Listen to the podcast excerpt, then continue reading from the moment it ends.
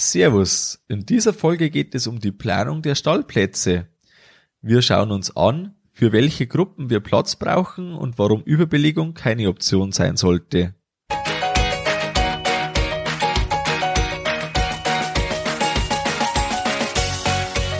Herzlich willkommen beim Kuhstall Bau und Umbau Podcast.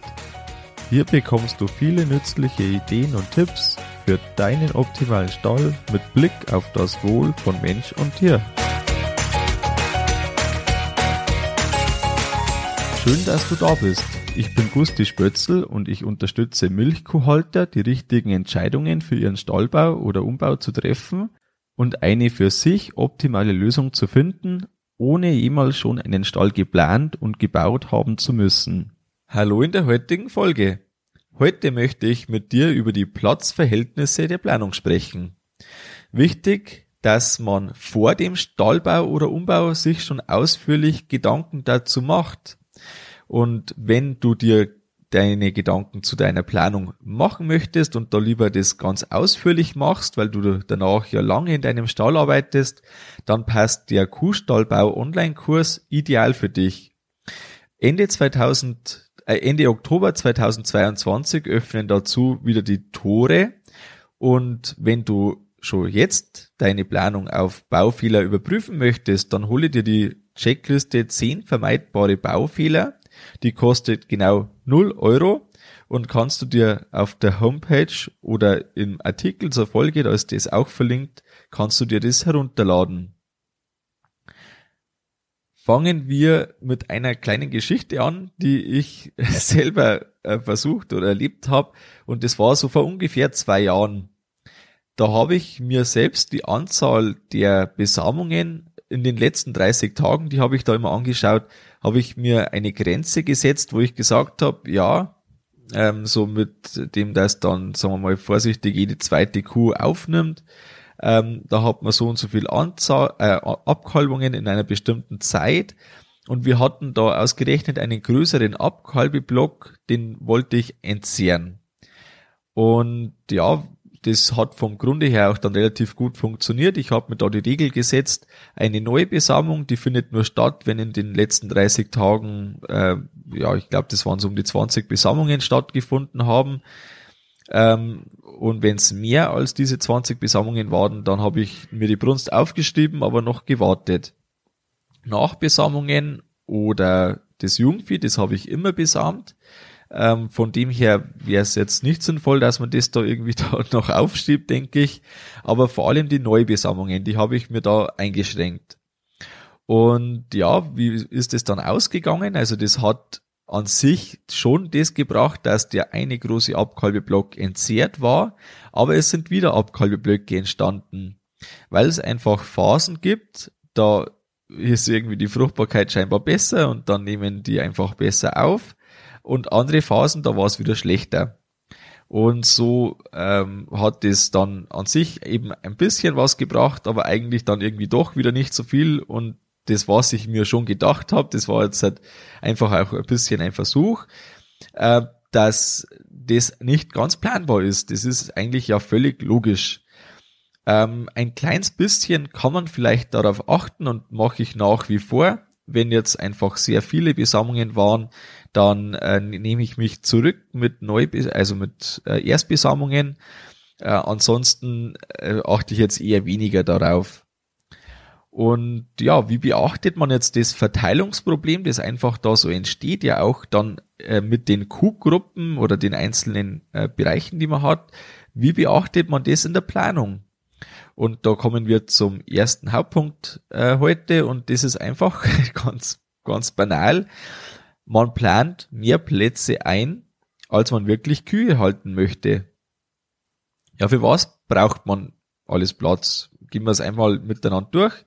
Wir haben zum einen die laktierende Herde.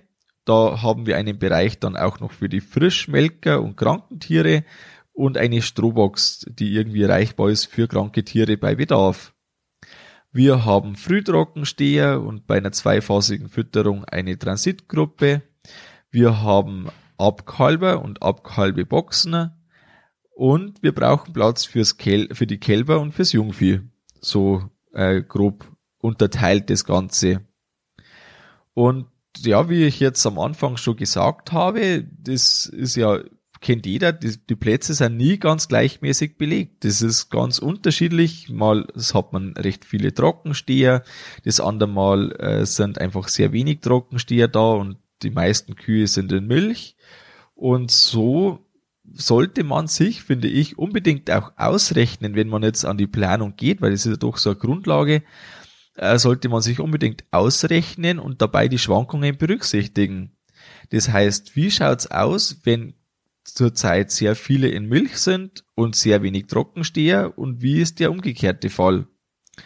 Und da gibt's im Kuhstallbau Online-Kurs sogar ein eigenes Kapitel zur Platzberechnung mit einer von mir bereitgestellten Excel-Tabelle.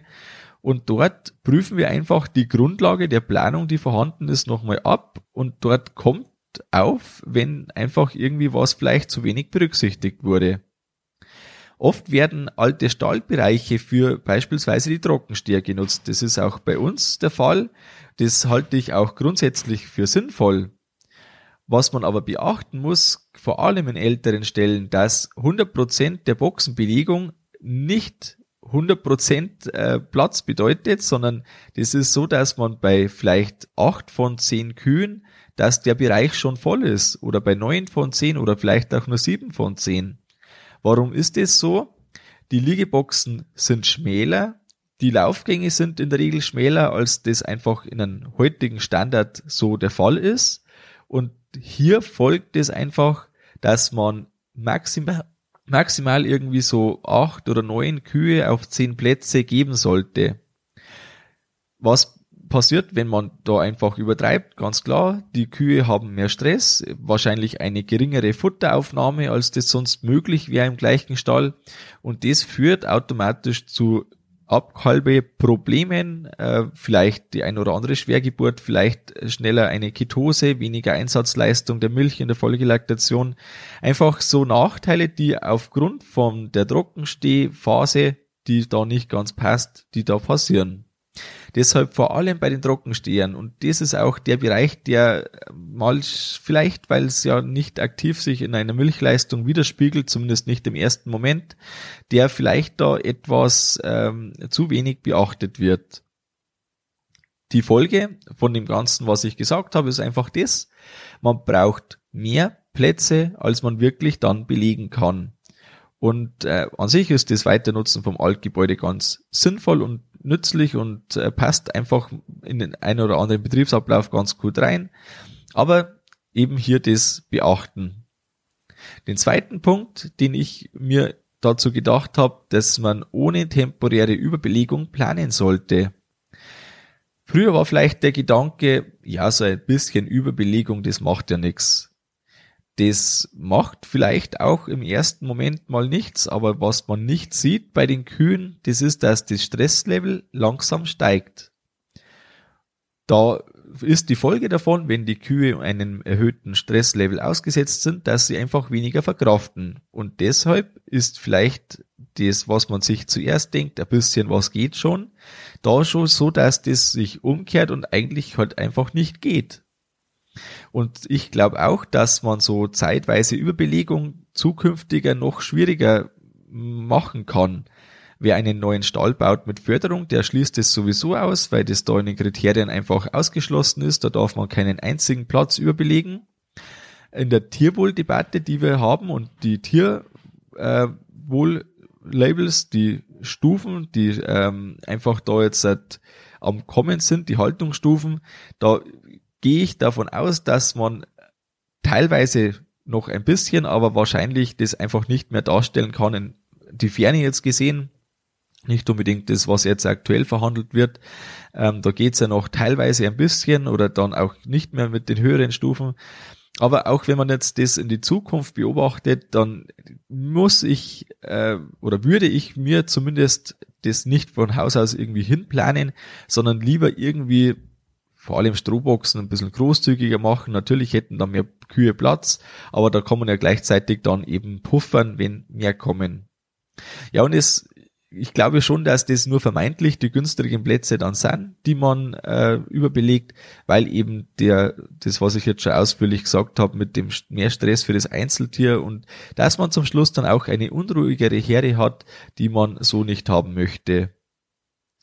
Teilweise kann man die Gruppen anpassen, das ist dann stark abhängig von der Anordnung im Stall. Das ist dann je nachdem, wie es äh, zum Stall, zum Betrieb passt, ähm, dass man von mir aus zwischen den Trockenstern und der Anfütterungsgruppe oder den Trockenstern und den Laktierenden, vielleicht auch dem Jungvieh und den Trockenstern, also je nachdem, wie das einfach angeordnet ist, dass man hier ein bisschen Abtrennungen versetzen kann und so den einen Bereich größer und den anderen Bereich kleiner machen kann. Und so muss man nicht alle Plätze vorhalten, sondern kann eben da individuell anpassen. Manchmal passt es vielleicht auch, dass irgendwie vom Jungvieh langsamer nachgerückt wird oder schneller nachgerückt wird, äh, je nachdem, wie viel Trockensteherplätze im Moment vorhanden sind. Aber auch hier wieder die Tatsache, das ist stark betriebsabhängig und muss einfach dann für sich selber passen, wie es ähm, zum Schluss am besten rund läuft. Man muss sich selbst im Griff haben, wenn jetzt äh, leere Plätze vorhanden sind und man hätte gerne die ein oder andere Jungkuh behalten oder irgendwie das ein oder andere Kalb zusätzlich ähm, aufgestellt. Da muss man sich einfach selbst im Griff haben, dass man hier nicht sofort beginnt, die Plätze zu befüllen, weil das führt ja automatisch dann zu einer Überbelegung, wenn man dann eben wieder die Stoßzeiten so hat. Und da kommen wir auch schon zum dritten und letzten Punkt für heute. Und zwar eben diese besagten Stoßzeiten und die saisonale Abkalbung. Die saisonale Abkalbung, das ist natürlich eine Sondersituation und da gelten die Regeln, wie ich es jetzt eigentlich so angedeutet habe, in diesem Maße nicht. Das bezieht sich stark auf die äh, ganzjährige Abkalbung. Aber was wir von der saisonalen Abkalbung lernen können, das ist beispielsweise, wenn man Kälberboxen als Stecksystem hat, die können dann im abgebauten Zustand gestapelt werden auf einer Palette und irgendwo verstaut werden, wo gut Platz dafür ist. Und so kann man zum Beispiel aus einem Teil der Maschinenhalle oder irgendwie, wo ein Platz einfach noch vorhanden ist, diesen Platz nutzen für Kälberplätze beispielsweise. Das Ganze wäre auch grundsätzlich denkbar für einen Abkalbebereich, wenn man genau weiß, irgendwie jedes Jahr einmal da im Herbst ist eine extreme Abkalbewelle im Betrieb. Nur als Beispiel.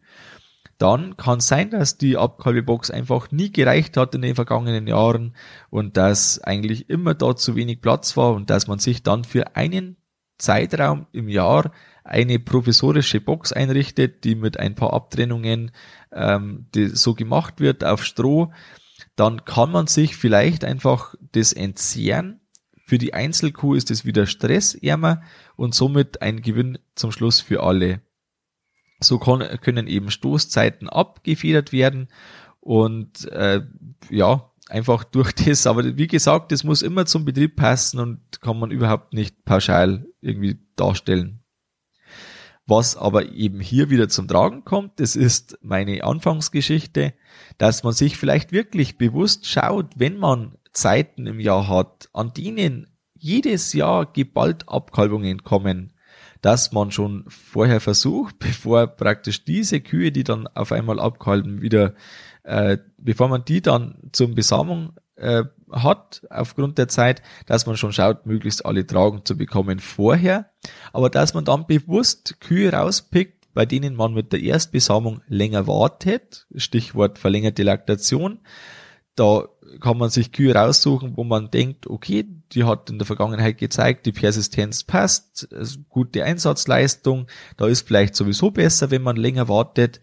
Ein äh, Beispiel hatten wir äh, als Fleckviehbetrieb untypisch eine Kuh, äh, die hat äh, irgendwo ja mit 150, 180 Tagen habe ich die das erste Mal besamt. Ich glaube, dass sogar irgendwie das zweite Mal erst aufgenommen hat. Ähm, das heißt, sie hatte eine Zwischenkalbezeit ja irgendwo knapp 500 Tage. Also für Fleckviehverhältnisse sehr lange haben wir dann immer noch mit irgendwo 20 oder 25 Liter trocken gestellt. Und so eine Kuh, der hat es überhaupt nicht geschadet, dass jetzt da wirklich eine lange Laktation war. Das Ganze ist ein Ausreißer in der Form, dass dann wirklich noch nach so langer Zeit äh, die Milch hoch bleibt.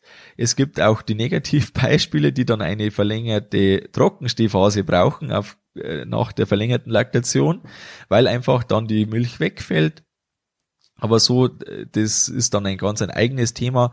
Er macht durchaus Sinn, sich zumindest damit zu beschäftigen, äh, wenn man das nämlich länger sich überlegt, was das für eine Folge hat, wenn man so Stoßzeiten hat, aber der Betrieb von den Stallungen das einfach nicht hergibt, hat man ja automatisch immer zusätzlichen Stress für sich selber, aber eben auch für die Kühe. Das zu vermeiden, kann man zumindest mal angehen, das Thema. Kommen wir zum Fazit der heutigen Folge. Man braucht immer mehr Plätze, als man Kühe hält. Temporäre Überbelegung kann zukünftig schwierig werden oder auch schon jetzt sein. Und für die saisonale Abkalbung oder auch extreme Stoßzeiten bieten sich flexible Systeme an. Ja, wichtig ist, wie ich das jetzt auch schon gesagt habe, dass man sich vor dem Stallbau oder Umbau wirklich ausführlich Gedanken zu seiner Planung macht, um Baufehler zu vermeiden und um einen runden Arbeitsablauf zu schaffen. Und hier kommt der Kuhstallbau Online-Kurs ins Spiel, der Ende Oktober 2022 seine Tore für kurze Zeit öffnet. Und wenn Baufehler einbauen in den Stall so gar nicht deins ist, dann gibt's auch jetzt schon zehn vermeidbare Baufehler als Checkliste zum Download. Geh dazu einfach auf die Homepage unter kuhstallbau.com-070 kommst du direkt zu dieser Folge. Das ist nämlich jetzt schon die 70. Folge in diesem Podcast und dann kannst du dir das für 0 Euro herunterladen. Das war's mit der Folge vom Kuhstallbau Podcast. Sei auch nächstes Mal wieder dabei. Dein Gusti Spötzl.